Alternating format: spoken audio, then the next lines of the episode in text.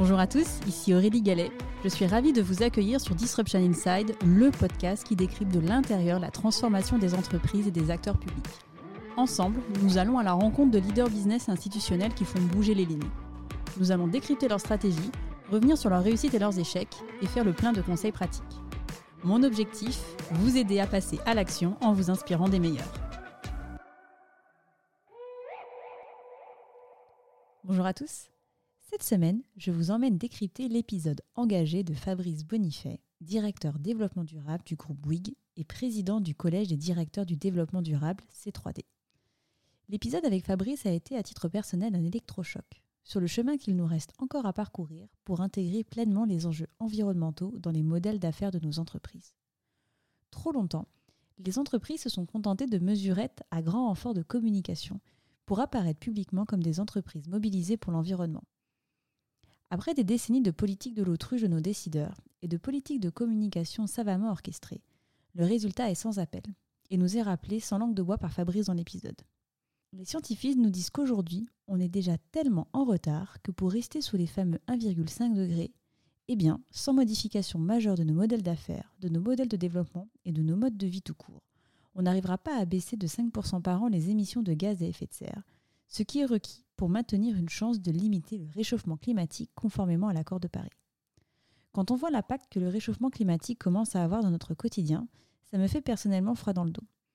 Fabrice nous dit à ce sujet Ce qui a changé, c'est qu'avant les dérèglements climatiques ou l'extinction de la biodiversité ne se percevait pas du monde des affaires, et que depuis quelques années, ça se perçoit quasiment tous les jours dans l'actualité. Les parties prenantes commencent à prendre peur, à juste titre, qu'au rythme actuel de notre inconséquence, il n'y aura plus d'économie viable d'ici quelques années. Fabrice revient dans l'épisode sur les nombreuses injonctions contradictoires. Première injonction, il faut faire du business et prendre en compte les limites planétaires, mais on ne remet pas du tout en cause l'injonction de rentabilité et de développement. La seconde, la bonne volonté d'une entreprise peut être vite rattrapée par la réalité économique. Fabrice cite son expérience au sein du groupe Bouygues.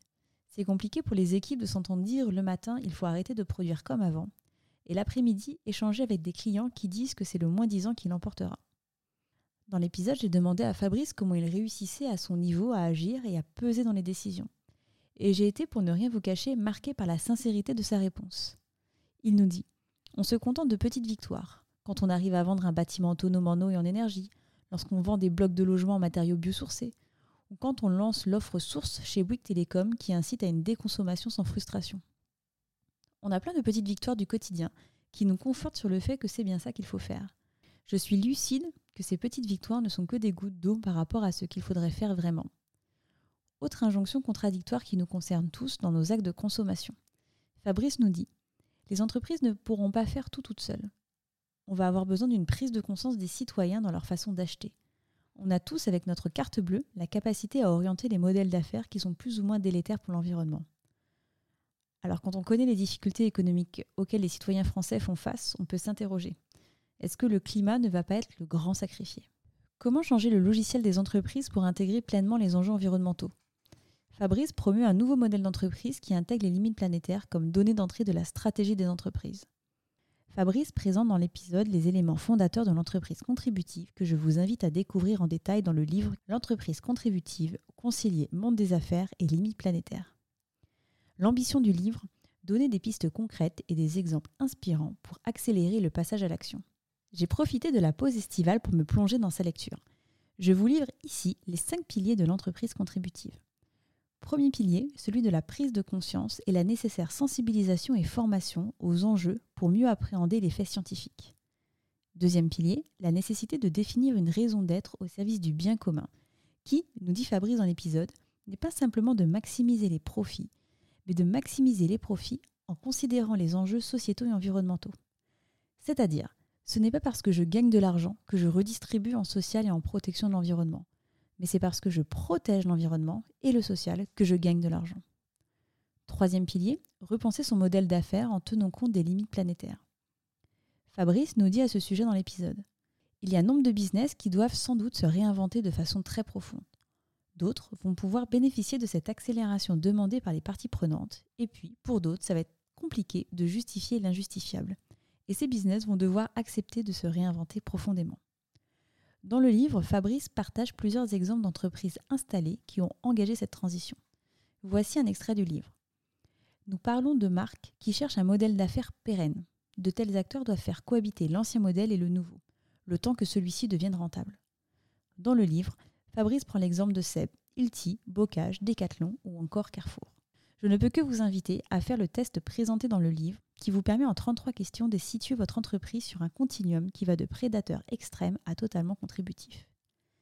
Quatrième pilier, faire évoluer le système de management pour tendre vers le management de la valeur perçue, c'est-à-dire un management guidé par la valeur générée par l'entreprise. Cinquième et dernier pilier, valoriser l'immatériel, ce qui constitue un challenge de taille dont Fabrice partage les éléments structurants dans le livre. Cette nécessité de valoriser l'immatériel part du constat suivant que Fabrice partage dans l'épisode.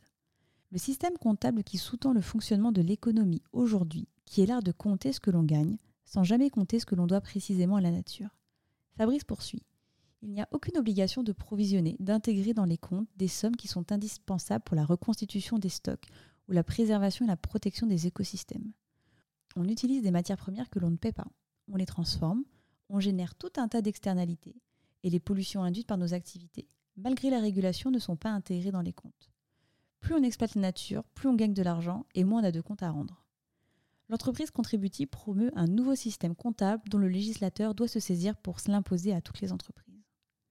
Pour terminer ce décryptage, je vous laisse sur cette dernière citation de Fabrice qui résume assez bien l'état d'esprit qui devrait tous nous animer. Il y a beaucoup de discours d'engagement non supportés par des preuves tangibles. Il faudrait maintenant parler un peu moins et agir un peu plus. C'est la fin de cet épisode, j'espère qu'il vous a plu. Pour m'aider à faire connaître le podcast, c'est très simple. Parlez-en autour de vous. Mettez une note 5 étoiles accompagnée d'un gentil commentaire. Et abonnez-vous à mon compte pour être notifié des prochains épisodes.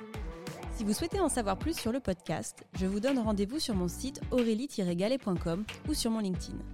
Un grand merci à tous et rendez-vous la semaine prochaine pour un prochain épisode.